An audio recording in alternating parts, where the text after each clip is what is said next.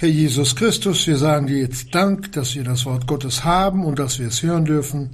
Schenk du uns Gnade zum Reden, aber auch zum Hören. Amen. Amen. Wir sind ja im ersten Thessalonicher Brief, Kapitel 4 angelangt und wir wollen heute ab Vers 7 bis 9 lesen. Ich lese ab Vers 7, das ist so abschließend über das Thema Reinheit und Unreinheit. Denn Gott hat uns nicht zur Unreinigkeit berufen, sondern in Heiligkeit. Und dazu möchte ich noch etwas bemerken. Als der Herr Jesus uns erkauft hat, als wir zur Bekehrung gekommen sind, hat er nicht nur die Seele erkauft, sondern den ganzen Menschen. Geist, Seele und Leib.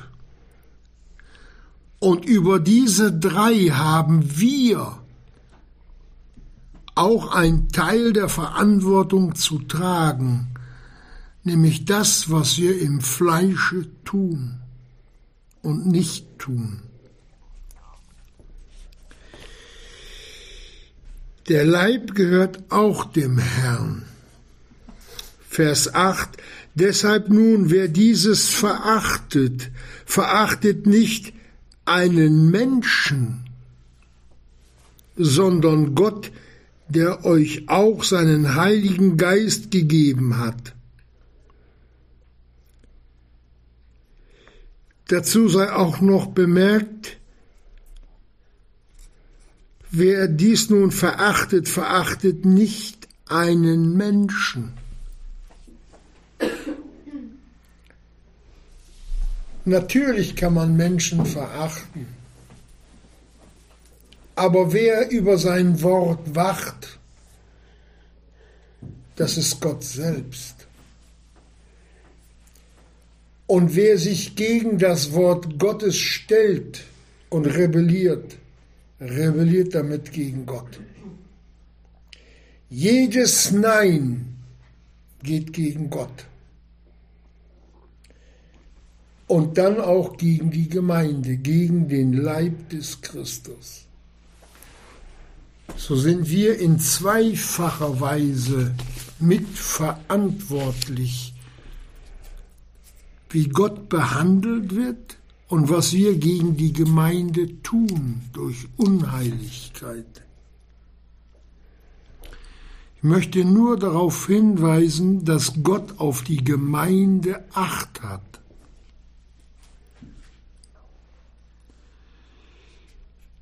Geschwister, wer den Tempel Gottes verdirbt, das ist die Gemeinde, durch Sünde, oder verderben will, ein Böser sein will, den verdirbt Gott.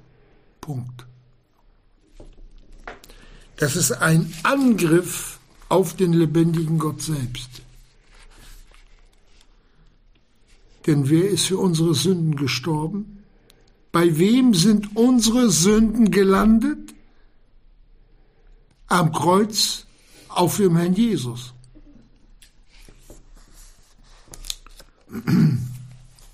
Und dann lese ich noch den Vers 9.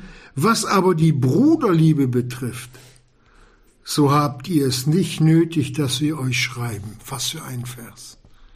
Was für eine Bestätigung des Herrn Jesus. So habt ihr es, also was die Bruderliebe betrifft, so habt ihr es nicht nötig, dass wir euch schreiben, denn ihr selbst seid von Gott gelehrt, einander zu lieben. Hier war keine Trennung zwischen Gott und der Gemeinde bezüglich der Liebe. Das war eine völlige Übereinstimmung, dass Gott ihnen das hier so bestätigt. Ihr habt es nicht nötig dass man euch über die Liebe belehren müsste. Wisst ihr, was das für eine Aussage ist? Da sind alle anderen äh, Lobe oder, oder alles andere gelobt werden. Ei du guter, ei du feiner, das sind alles Blechbixen dagegen. Nichts, Schrott. Gegen diese Aussage, die Gott uns hier mitgeteilt hat, dass wir hier erkennen dürfen, was alles möglich ist, wenn wir wollen. So wie Gott es möchte. Er zwingt keinen. Er zwingt keinen. Wer da will, sagte Herr Jesus, wer da will.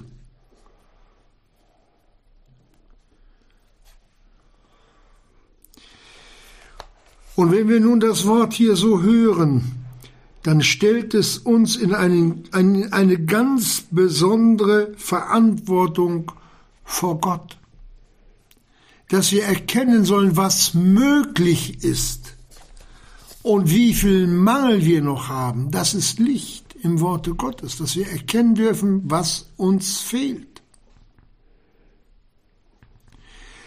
Von der Liebe, wenn ein Liederbuch runterfällt oder ein 5-Euro-Stück darunter vom Tisch runterfällt und man hingeht, das hochhebt, darüber ist nicht in Liebe zu reden. Nicht? Das hebt auch ein Gottloser auf, so ein Liederbuch. Oder wenn ich 5 Euro auf die Straße fallen lassen, da bückt sich mancher, hat sich schon einer gebückt, sagt, das mache ich. Wahnsinn, Sie sind schon alt, das mache ich. Danach habe ich einen Euro aus der Tasche verloren. Habe ich mich wirklich ganz höflich für bedankt. Aber das, was Gott hier den Thessalonichern bestätigt, was er uns auch sagen will, das ist, das ist also, das ist, das, ich weiß nicht, ich kann keine Zahl sagen, vielleicht hunderttausendfach mehr oder eine Millionenfach mehr. So achtet Gott auf die gebrachte Liebe, die wir ihn, ihm zurückbringen, worauf er wartet.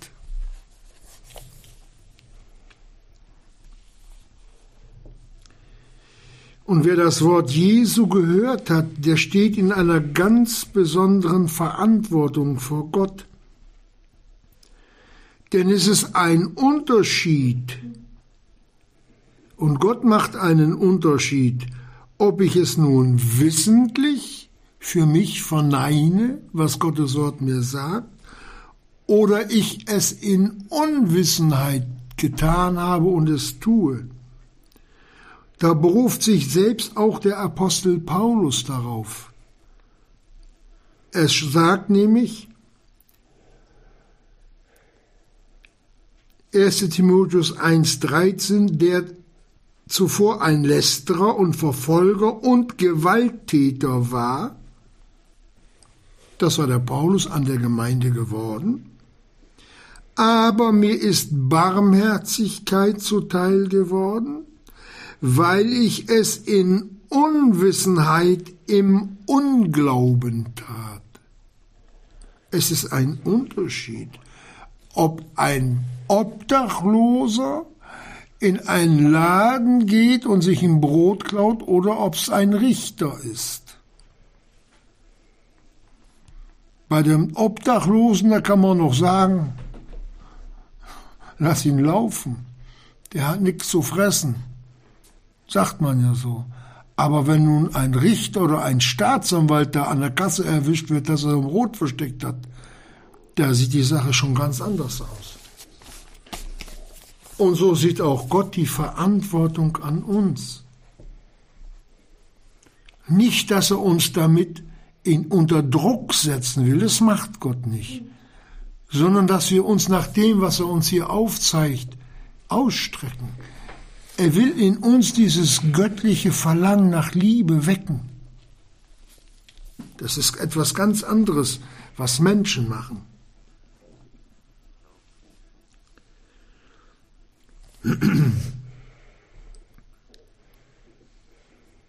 Und alles andere, wenn ich es gehört habe, was Gott von mir möchte und ich keine Anstalten mache, mich hin zum Wort Gottes zu bewegen, dann ist es nichts anderes wenn ich dazu schweige,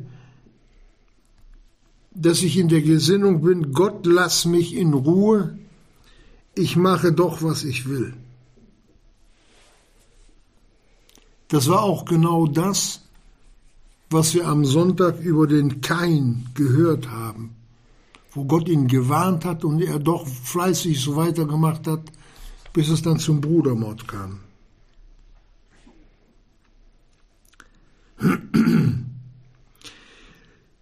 Der Kain hat diese Worte auch nicht laut rausgeschrien, ich will nicht. Und so machen das auch die Kinder Gottes nicht.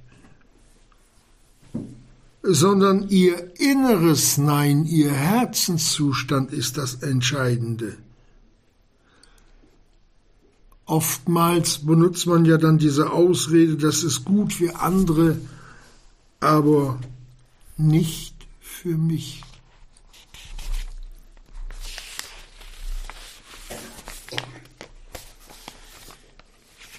das Resultat dessen, was man dann in der Nachfolge erlebt, kann man oftmals an den Gläubigen erkennen.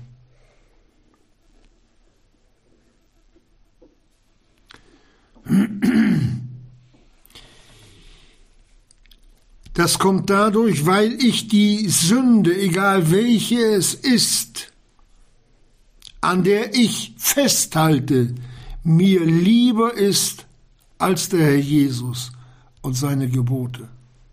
Daran mangelt die Gemeinde Jesu. Daran krankt sie. Und hier sieht man den Unterschied. Paulus sagt einmal, es müssen Spaltungen unter euch sein, auf dass die Bewährten offenbar werden. Die Bewährten werden in der Gemeinde offenbar. Gott gibt ihnen Zeugnis. Und da muss man nicht äh, nur jugendlich sein. Ich, ich sag's mal, da gehören sogar Kranke und Schwache dabei und Alte. Da merkt man, wie die vom Herrn Jesus ergriffen sind. Das merkt man denen ab. Die Freude, die sie haben, wenn sie das Wort Gottes hören.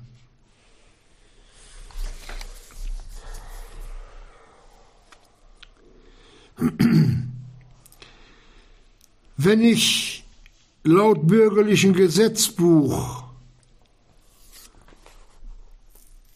das Gesetz übertrete, komme ich unter oder vors Gericht.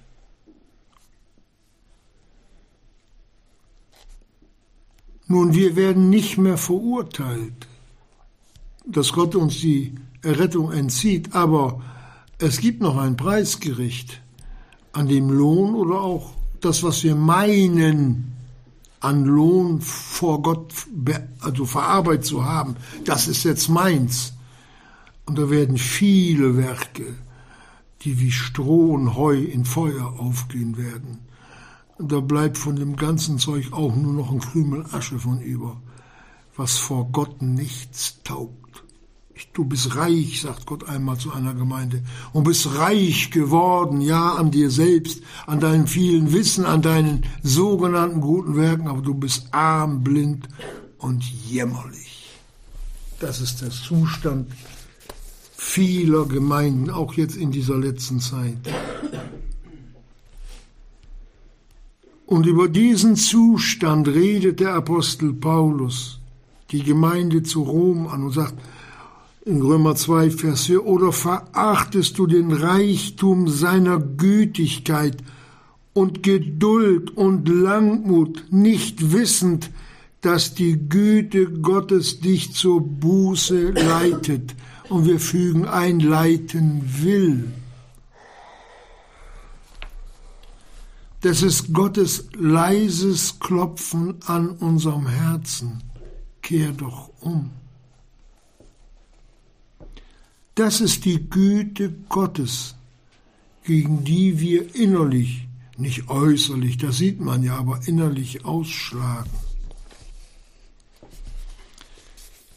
Und dann bietet dir Gott an, sich durch seine Güte zur Umkehr zu rufen. Und du willst nicht. Und du willst nicht. Und du willst immer noch nicht. Schon nach Jahren der Nachfolge.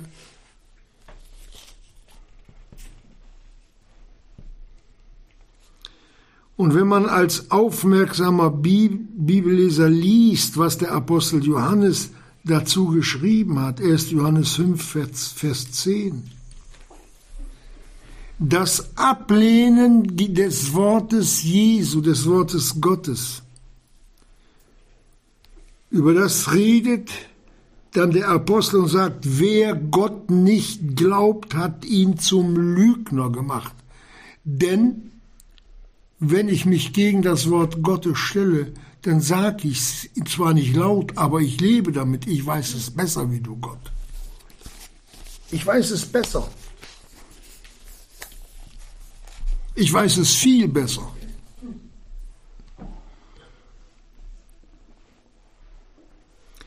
Aber von dem Glauben, von dem hier Gott zu uns redet, der stützt sich allein auf das Wort Gottes, ohne Ansehen der Person.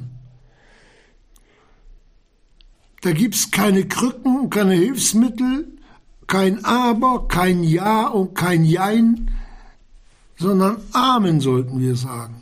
Ja, so ist es. Gott hat recht.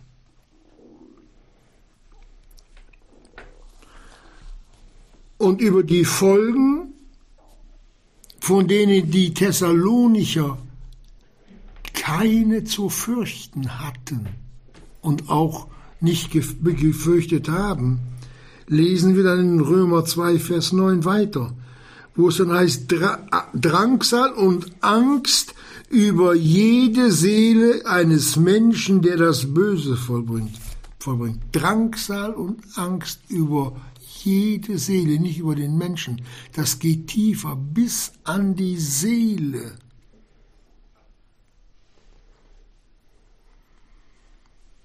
Das sind Tiefen, das sind Tiefen, in der der Mensch sich hinein, hineinbegibt in das Böse, das wirklich wie eine Fräse innerlich den Menschen zerfleischt, die Seele geistlich. Not, Angst. Es gibt Leute, die, die gehen ja nachts nicht aus dem Haus raus. Die trauen sich nicht mit dem Auto über bestimmte Grenzen zu fahren, wo der, wo der Teufel so viel Macht über die gewonnen hat, dass sie gerade noch aus dem Fenster gucken können. Wer es nicht glaubt, geht in die Psychiatrie, guckt euch die übervollen Häuser an. Da sind auch Gläubige dazwischen. Was nicht sein muss. Die gehören weder in die Psychiatrie noch sonst irgendwo hin. Sie gehören unter das Wort Gottes in Treue, um sich heilen zu lassen. Denn unser Herr Jesus ist auch unser Heiland. Und das hat er nicht nur geschrieben, sondern das ist er auch wirklich. Darum steht doch geschrieben, das sind doch Worte Jesu, bittet und es wird euch gegeben. Das haben die Thessalonicher gemacht. Klopfet an und es wird euch aufgetan. Die Türen waren für die offen bei Gott.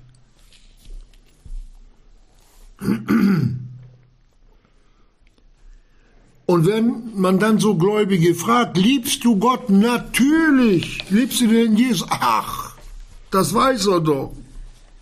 Aber du weißt es selbst nicht. Denn wer Angst hat, der liebt Gott nicht. Ich lese es hier. Furcht ist nicht in der Liebe, sondern die vollkommene Liebe treibt die Furcht aus. Denn die Furcht hat Pein. Wer sich aber fürchtet, ist nicht vollendet in der Liebe. Punkt. Hier müsste doch offenbar werden, wenn ich Angst habe, dass die Liebe in mir noch nicht vollendet ist, dass ich noch riesigen Mangel habe. Das kann, das kann Angst vor allem Möglichen sein, auch vor Konkurs oder sonst.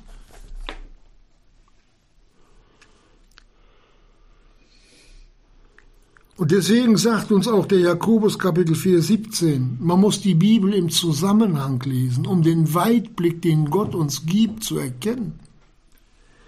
Wer nun weiß, Gutes zu tun, wenn Gott ruft und wir kommen nicht, das ist das. Und er tut es nicht, dem ist es Sünde. Hängt wieder noch eine Sünde an deinem Herzen, an deinem Leib dran und noch eine und noch eine. Darum ist es so schwer, wenn die Stunde naht, aufzustehen, in die Gemeinschaft unter sein Wort zu kommen. Anstatt sich auf den Herrn Jesus und sein Wort zu freuen, möchte man am liebsten sich in jede Ecke verkriechen oder Fernsehen sehen oder Geburtstag feiern. Hauptsache nicht unter das Wort Gottes zu kommen. Aber fromm tun. Ganz fromm tun. Ich hatte mal mit einem Mann zu tun und wie durch Zufall hatte ich meine Bibel auch liegen, hatte ich ein paar lose Blätter in dieser Bibel. Und dann kamen wir so ins Gespräch und da habe ich schon gemerkt, der will gar nicht so, wie Gott es will. Der will gar nicht so. Er hat immer ein Aber, aber, aber, aber, aber, aber, aber. Naja, gut. Da habe ich gesagt, dann reiß doch das, was in deiner Bibel steht, was du nicht gebrauchst, raus aus deiner Bibel. Und da hatte ich meinen linken Daumen auf so ein Blatt gelegt und habe das Blatt dann rausgerissen. Es ist durchgerissen. Das war nicht die Bibel, es war ein loses Blatt Papier und noch eins und noch eins und hab's dann auf den Boden geschmissen. Da sagt er, wie, du kannst doch nicht die Bibel zerreißen. Sag ich doch, ich kann das. Was ich nicht brauche, reiß ich raus. Die Bibel hat er für ganz, ganz ehrfürchtig gehalten, aber dem Wort Gottes zu gehorchen, das nicht. Hauptsache die Bibel lag irgendwo im Schrank oder auf dem Nachttisch. Aber sonst mehr war da nicht. Aber sie war ganz heilig, die Bibel. Aber dem Worte Jesu zu glauben, das wollte er nicht. Es ist alles fromme Heuchelei, Geschwister. Fromme Heuchelei. Er hat gestaunt, wirklich gestaunt, als ich gesagt habe, weil alles, was dir nicht gefällt, reiß einfach raus aus deiner Bibel. Reiß raus. Ich weiß nicht, ob er mich für verrückt gehalten hat, aber ist auch egal. Gott beurteilt ihn.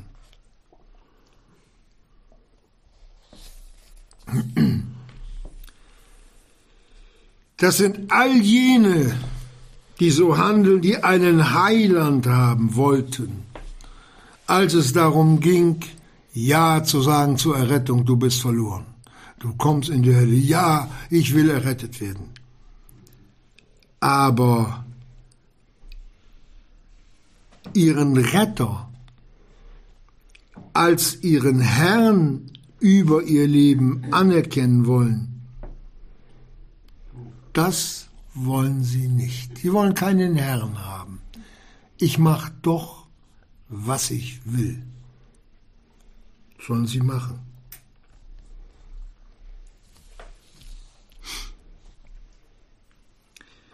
Erste Thessalonicher 4, Vers 8, ich lese den Vers noch einmal. Deshalb nun, wer dieses verachtet, was Gott ihm vorliegt, verachtet nicht einen Menschen, sondern Gott, der auch euch seinen heiligen Geist gegeben hat. So.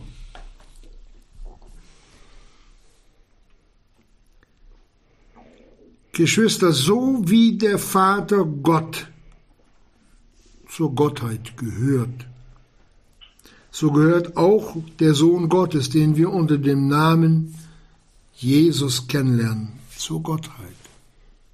Nur, dass er im Fleisch geoffenbart worden ist, der Sohn Gottes unter dem Namen Jesus von Nazareth so ist auch der Heilige Geist die dritte Person Gottes. Gott ist drei, aber ist doch ein Gott. Vater, Sohn, Heiliger Geist. Und den hat Gott uns gegeben. Vom Herrn Jesus, vom Vater gesandt. Und nicht nur, dass er dann, naja, dass er nun hier ist, sondern der Herr Jesus sagt in Johannes 16, 7 redet er zu seinen Jüngern, ich sage euch die Wahrheit. Es ist euch nützlich, dass ich weggehe, denn wenn ich nicht weggehe, wird der Sachwalter, der die Sache Jesu vertritt, das ist der Heilige Geist, nicht zu euch kommen. Wenn ich aber hingehe, so werde ich ihn zu euch senden. Hingehe ist der Jesus nicht zum Laden gegangen, sondern in seiner Auferstehung nach der Himmelfahrt.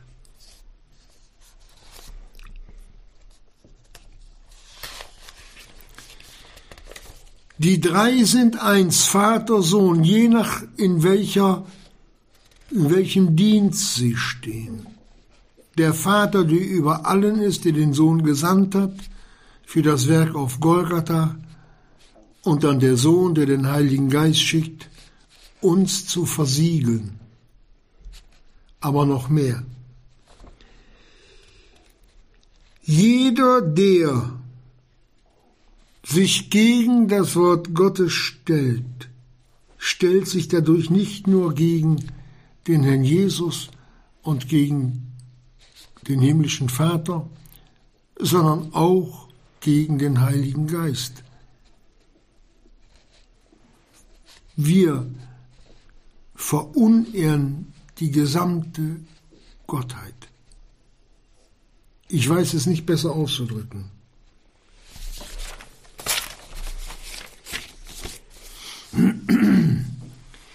Der Heilige Geist kam dann zu Pfingsten und dann zu uns in der Bekehrung. Die Bibel nennt uns nicht nur Kinder Gottes, die den Heiligen Geist haben, sondern wir sind der Tempel des Heiligen Geistes, sagt der Korintherbrief. Und der Heilige Geist ist gesandt. Warum? Auch darüber gibt uns der Herr Jesus die Antwort. Bevor er nach Golgatha geht, er hat es seinen Jüngern gesagt. Und wenn er gekommen ist, wird er die Welt überführen von Sünde, von Gerechtigkeit und von Gericht. Das ist bei uns allen geschehen. Das war das Werk des Heiligen Geistes, der uns Jesus als Retter verklärt hat, dass wir gesagt haben, ja, das stimmt, ich bin sündig, ich brauche, ich brauche Vergebung, ich muss Jesus als Retter und Heiland annehmen.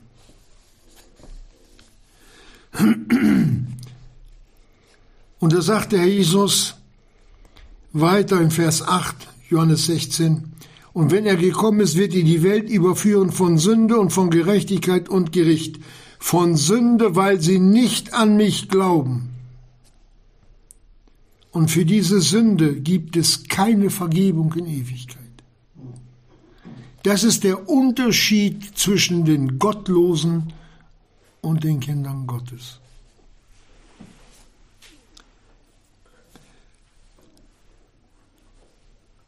Von Gerechtigkeit aber, weil ich zu meinem Vater gehe und ihr mich nicht mehr seht, wird die Welt überzeugt.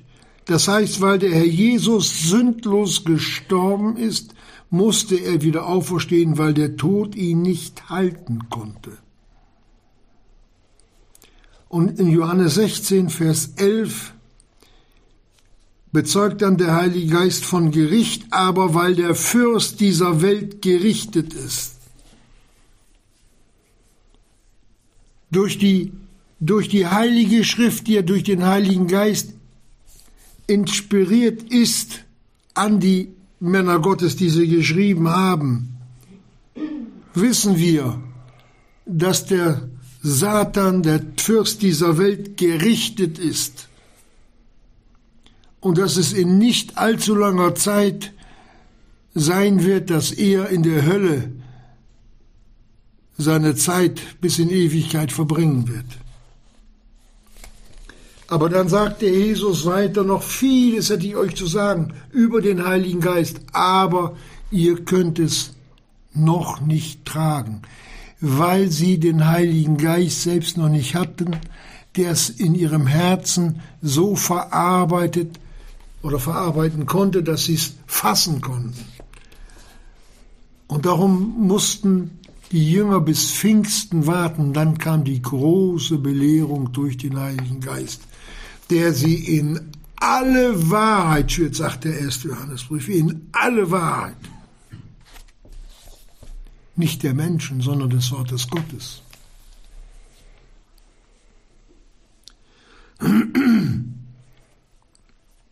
So, wenn aber jener, Johannes 16, 13, der Geist der Wahrheit gekommen ist, so wird er in die ganze Wahrheit leiten, denn er wird nicht aus sich selbst reden. Der Heilige Geist ist stumm über seine Person.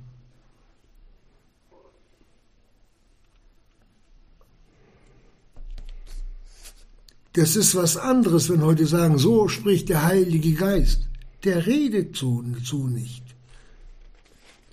sondern was irgend er hören wird, das wird er euch sagen. Was von Gott, vom Vater und vom Sohn herkommt, das wird er seinen Gläubigen vermitteln. Und da war ein ungetrübter Zufluss des Redens in die Thessalonicher Gemeinde aber frag nicht, wie die, ich sag mal so, die Kanäle offen waren, obwohl sie so verfolgt waren. Denn er wird nicht aus sich selbst reden, sondern was irgendwer hören wird, wird er reden, und das Kommende wird er euch verkündigen. Das ist die Zusage des Herrn Jesus für seine Gemeinde, alles das, was wir brauchen zur Erkenntnis Jesu, was uns im Worte Gottes mitgeteilt ist, wird uns der Heilige Geist aufschließen, wenn wir seines Wortes Täter sind oder werden. Ist nur die Frage, was machen wir aus diesem Angebot Gottes? Was machen wir damit?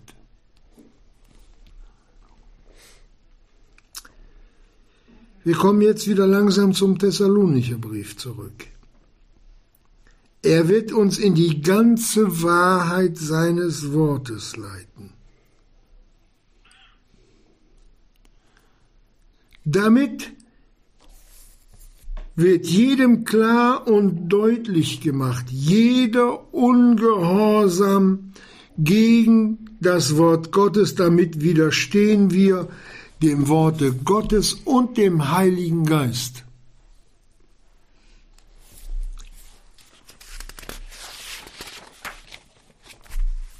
Gott schläft nicht, Geschwister.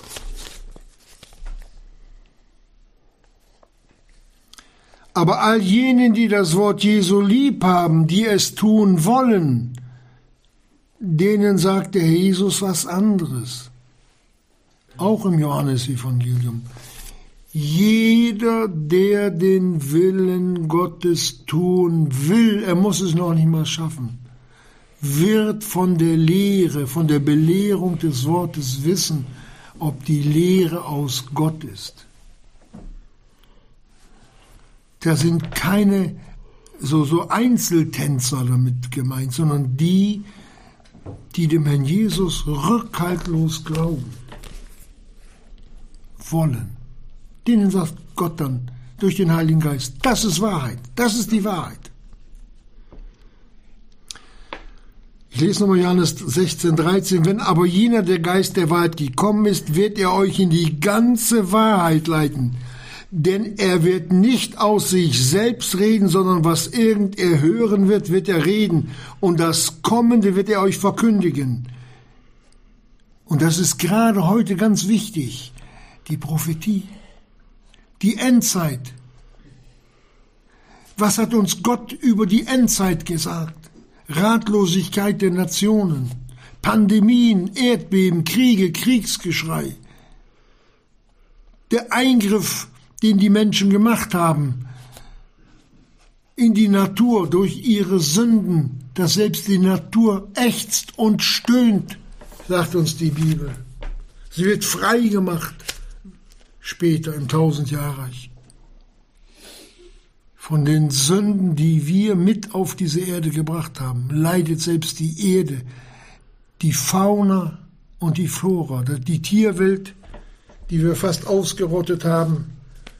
Und bei der Pflanzenwelt geht es ja auch nicht viel anders. Meint ihr, dass das Baumsterben umsonst geschieht? Meint ihr das wirklich, dass das ein Zufall ist?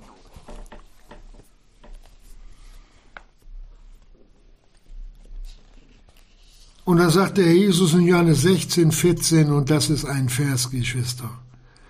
Da sagt der Herr Jesus über den Heiligen Geist, er wird mich verherrlichen. Und darin haben die Thessalonicher gelebt.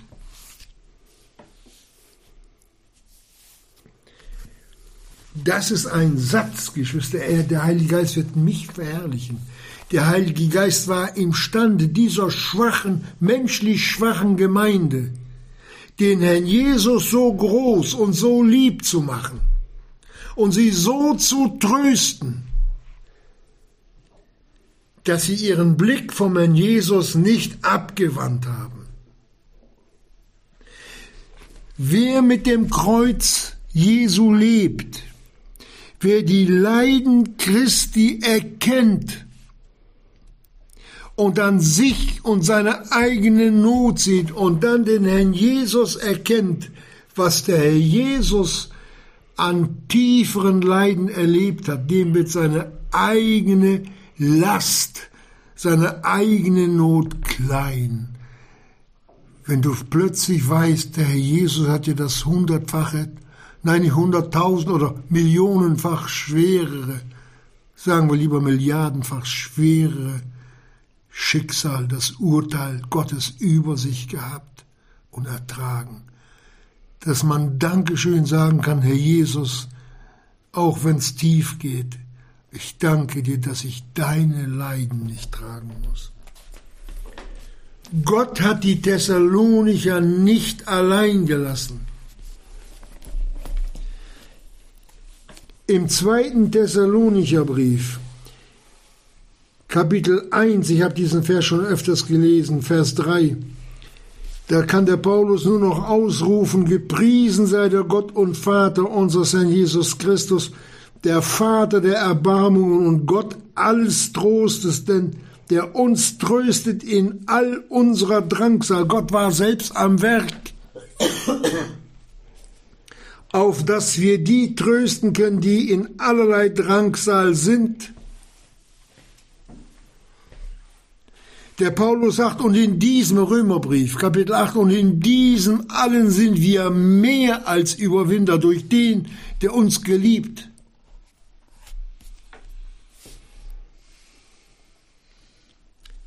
Ich lese weiter.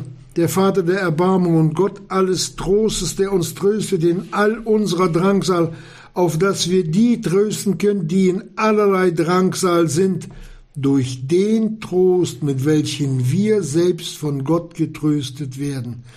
Also konnte der Trost vom Paulus auf die Thessalonicher kommen. Und so trösten auch Kinder Gottes andere. Ich hab's am, am, am Sterbebett von Menschen erlebt, die getröstet waren, wo man hingeht, wo man eigentlich betrübt ist und dann froh nach Hause geht wie die durch den Trost Gottes getröstet sind. Ich lese weiter.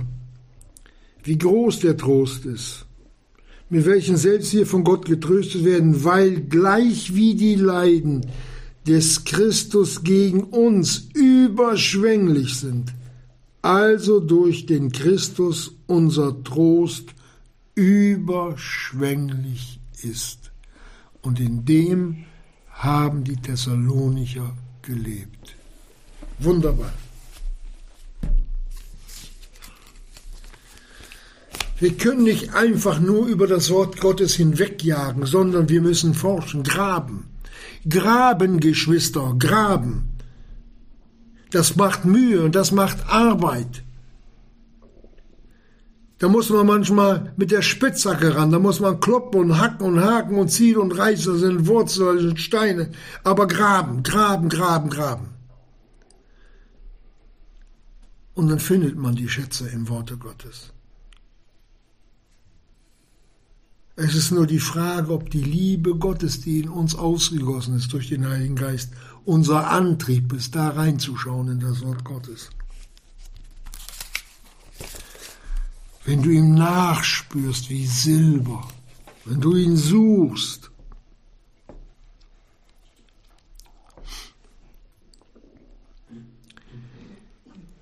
denn von dem meinen wird der Heilige Geist empfangen, von dem, was Jesus getan hat und euch verkündigen. Da hat er ja nicht nur äh, die Jünger mit gemeint, sondern das gilt ja der ganzen Gemeinde Jesu, auch uns. Und da steht das Zentrum von dem, was der Herr Jesus erlebt hat. Golgatha, genau im Mittelpunkt. Und alles das, was zu dem Heilsgeschehen geführt hat. Das ist die Aufgabe des Heiligen Geistes, uns zu zeigen, welche Liebe Gott zu uns hat. Und wo er das nicht richtig zeigen kann, ja Geschwister, da stimmt's doch nicht. Er zeigt uns die Gemeinde. Er zeigt uns die Gemeindeordnung an. Er zeigt uns seinen Willen an.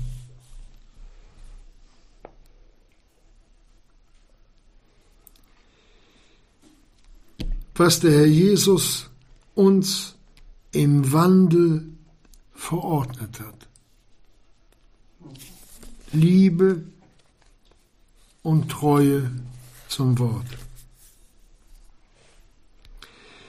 Was der Apostel Paulus hier den Thessalonicher mitteilt, zeugt doch von der Fürsorge unseres Herrn Jesus für seine Versammlung und für seine Gemeinde, dass sie, dass wir nicht allein sind, auch in schweren Zeiten so wie es wir im zweiten Korinther gelesen haben.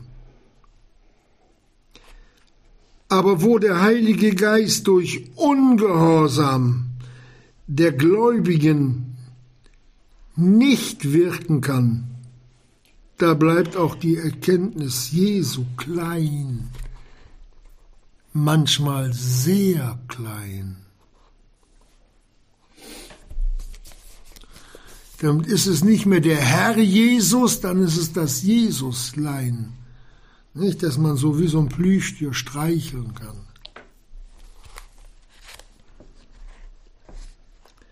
Man macht ihn harmlos. Es ist eine Respektlosigkeit vor dem Sohne Gottes. Und das nennt die Bibel Ungehorsam. Und das geht so weit, dass der Heilige Geist in einer Gemeinde gedämpft werden kann, obwohl sowohl in einzelnen Gläubigen wie auch in ganzen Gemeinden.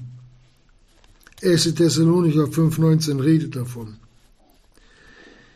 In Laodicea zum Beispiel, die statt dessen im, als im Gehorsam dem Herrn Jesus nachzufolgen, in hektischer Betriebsamkeit ausgeartet ist, im Selbsterdachten wegen der Nachfolge und auch anderen Zeugs, was sündhaft war, wo sie sich mit beschäftigt haben und sie meinten, sie wären fromm.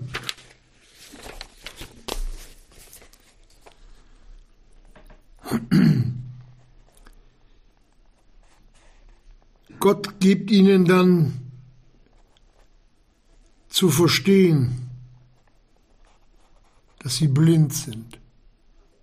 Blinde Kinder Gottes. Wenn wir dann wieder die Thessalonicher betrachten, eine lebendige Gemeinde, voller Aufbruchstimmung dem Herrn Jesus entgegen, auf dem schmalen Weg gehend, auf dem der brüllende Löwe auch versucht hatte, immer wieder aufzuspringen, dem sie widerstanden und wirklich in Heiligkeit überwunden haben im Kampf.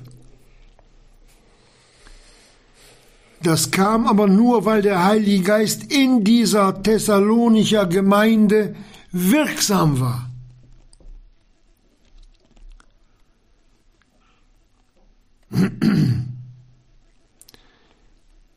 Die haben keine Hilfe von außen gebraucht.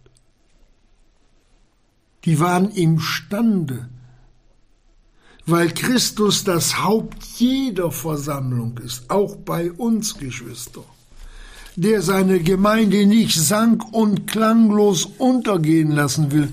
Das geschieht nur, wenn die Gemeinde es nicht mehr will. Wenn sie vom Herrn Jesus genug haben. Aber Gott zwingt keinen. Er hat damals die Jünger auch gefragt, wollt ihr auch gehen? Wollt ihr gehen? Als ihn viele verlassen haben.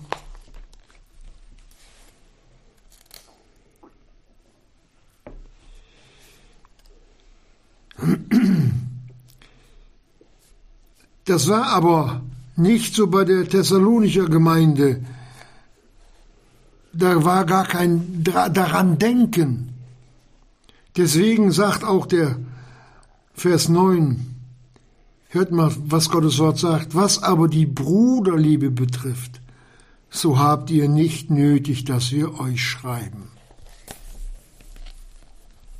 Was hat er da gesagt? Und was sagt er weiter? Denn ihr selbst seid von Gott gelehrt, einander zu lieben.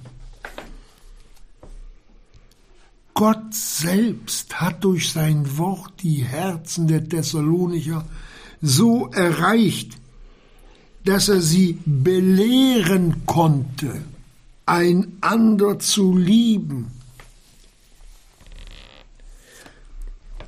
Diese Einheit, diese Herzenseinheit in Christo ist das Geheimnis der Nachfolge, Geschwister. Mal auf seinen Mittagstisch zu verzichten, mal mal ein paar Stunden für jemand da zu sein oder einen ganzen Tag lang oder mal eine Nacht für jemanden mit dem zu wachen und zu beten, Güter zu teilen.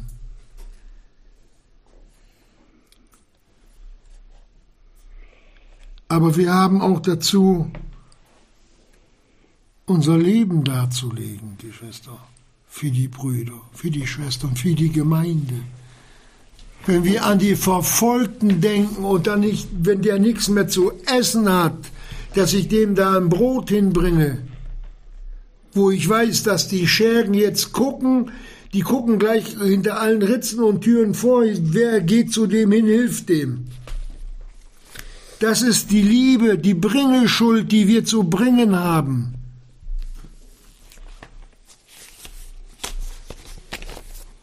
Und nicht zu sagen, der hat's nun verdient. Gott geht so weiter, so sagt die Barmherzigkeit, rühmt sich wieder das Gericht. Wenn ein Gottloser ist, spreche ich mal ganz brutal, im Krepieren liegt, weil er vor Hunger da verstirbt, der hunderttausend Menschen tot gemacht hat, selbst dann muss ich dem ein Stück Brot bringen.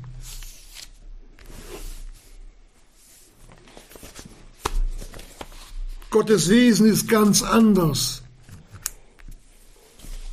Die Barmherzigkeit rühmt sich wieder das Gericht.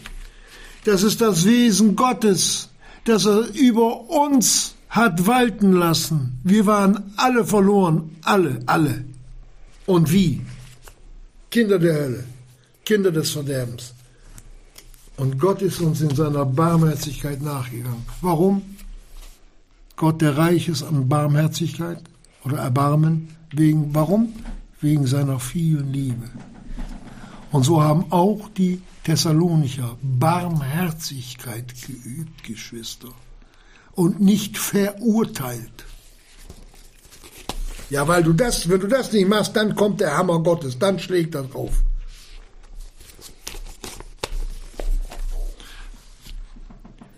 Dann hat jener äh, Gott da mit Tor verwechselt, der hat einen Hammer gehabt, aber nicht unser Gott.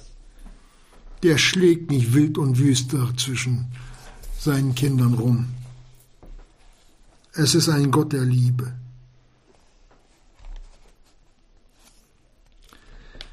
Geschwister, es gibt, es gibt viele Belehrungen,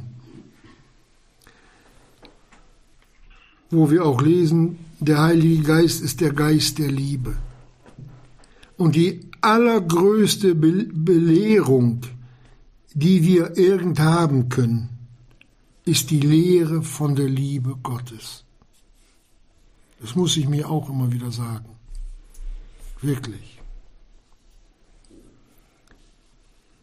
Und er sagt uns, 1. Korinther 14.1, strebet nach der Liebe. Die wird immer größer, die findet kein Ende. Strebet.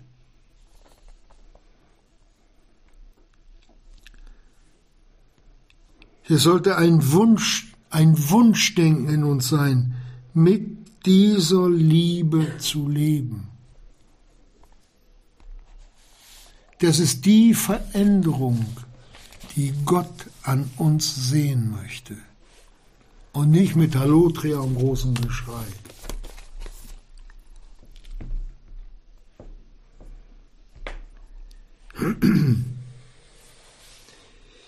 Wir sehen, dass die Thessalonicher hier von jeder Anklage weit entfernt sind, dass Gott nicht über die klagt. Und den Beweis gibt er uns dazu.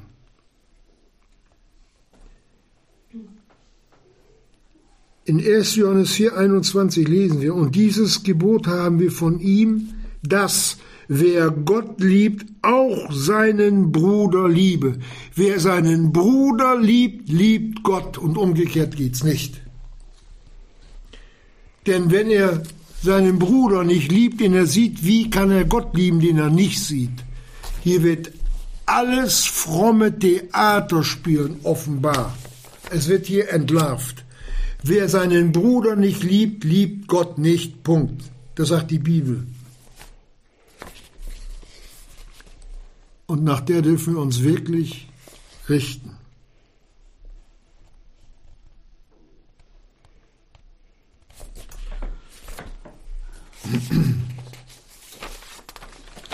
Wir kommen langsam zum Ende. Und jetzt lesen wir nochmal 1. Thessalonicher 4, Vers 9. Was aber die Bruderliebe betrifft, so habt ihr nicht nötig, dass wir euch schreiben. Keinen Buchstaben braucht ihr zu hören oder zu sehen, zu wissen, denn ihr selbst seid von Gott gelehrt, einander zu lieben. Das war die tätige Liebe im Wesen Jesu. Mit für den anderen zu leiden.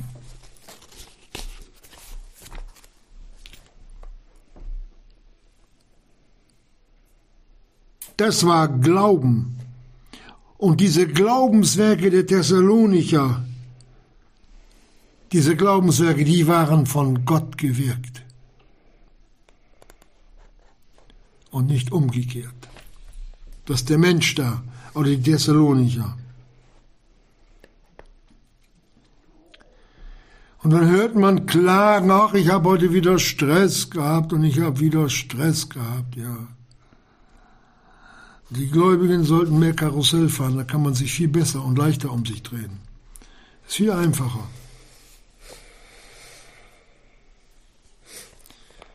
Vergessen wir doch nicht, Geschwister, unsere Würdigkeit vor Gott wird anhand der Liebe gemessen. Das ist das Maß, was Gott an uns anlegt. In Glauben, im Wandel und Werk. Und es geschieht nur bei denen, die in allem, wie die Thessalonicher, ihre ganze Hoffnung auf Gott gesetzt haben und auf sein Wort, auf das Evangelium. Und da sagt uns der Paulus etwas zu in Römer 1. Er sagt, denn ich schäme mich des Evangeliums nicht, jetzt geht es nicht so um den Paulus, aber er sagt, warum? Denn es ist Gottes Kraft. Die haben nachgefolgt, die sind in den Kampf gegangen mit dem Evangelium, in der Kraft seines Wortes, in der Kraft Gottes, Geschwister. Das ist das ganze Geheimnis. Vertrauen wir doch dem Reden Jesu mehr. Klopfen wir doch an, rütteln wir doch an die Herzenstür unseres Heilandes mit der Bitte, gib uns Licht, gib mir Licht, ich will. Ich stehe immer noch im Dunkeln.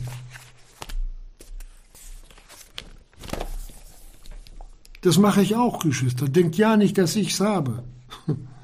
Ich rufe auch zum Herrn Jesus. Immer wieder. Ich merke nur, dass da noch ganz, ganz, ganz viele Türen sind, die ich noch nicht durchschritten habe. Wer weiß denn wirklich, wie der Herr Jesus ist? Ich nicht. Ich kann nur immer sagen, Herr Jesus, wenn ich mich jetzt umdrehe, wenn ich jetzt das Verständnis mit dem, was ich vor letzte Woche oder vor 14 Tagen von dir hatte, so habe ich dich noch gar nicht erkannt. Du bist ja noch größer. Und das geht schon jahrelang. Du bist ja noch größer, Herr Jesus, als ich dachte. Wenn du meinst, dass du Erkenntnis hast, dann versuch das, das Weltall mit allen, mit allen Sternen da zu bezeichnen. Wenn du das weißt, dann bist du sehr weit mit der Erkenntnis Jesu. Und solange wir das Weltall nicht richtig erfassen können und all die Dinge um uns herum sind, wie viel weniger dann unseren Herrn. Aber er will doch, dass wir ihn erkennen, so wie die Thessalonicher ihn erkannt haben.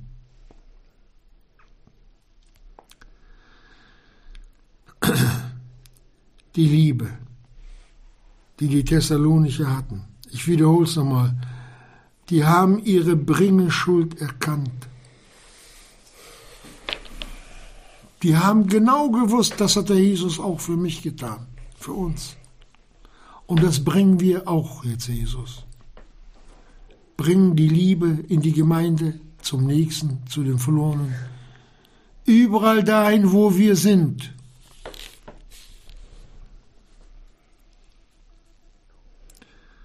auch das letzte Stück Brot mit jemandem zu teilen, auch wenn ich Hunger habe.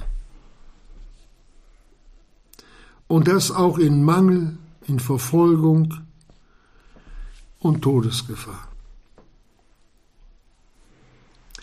Wir sehen, was Gott uns hier für ein Wort gegeben hat was es heißt, was die Bruderliebe betrifft, so habt ihr nicht nötig, dass wir euch schreiben, denn ihr selbst seid von Gott gelehrt, einander zu lieben. Gott hat geredet.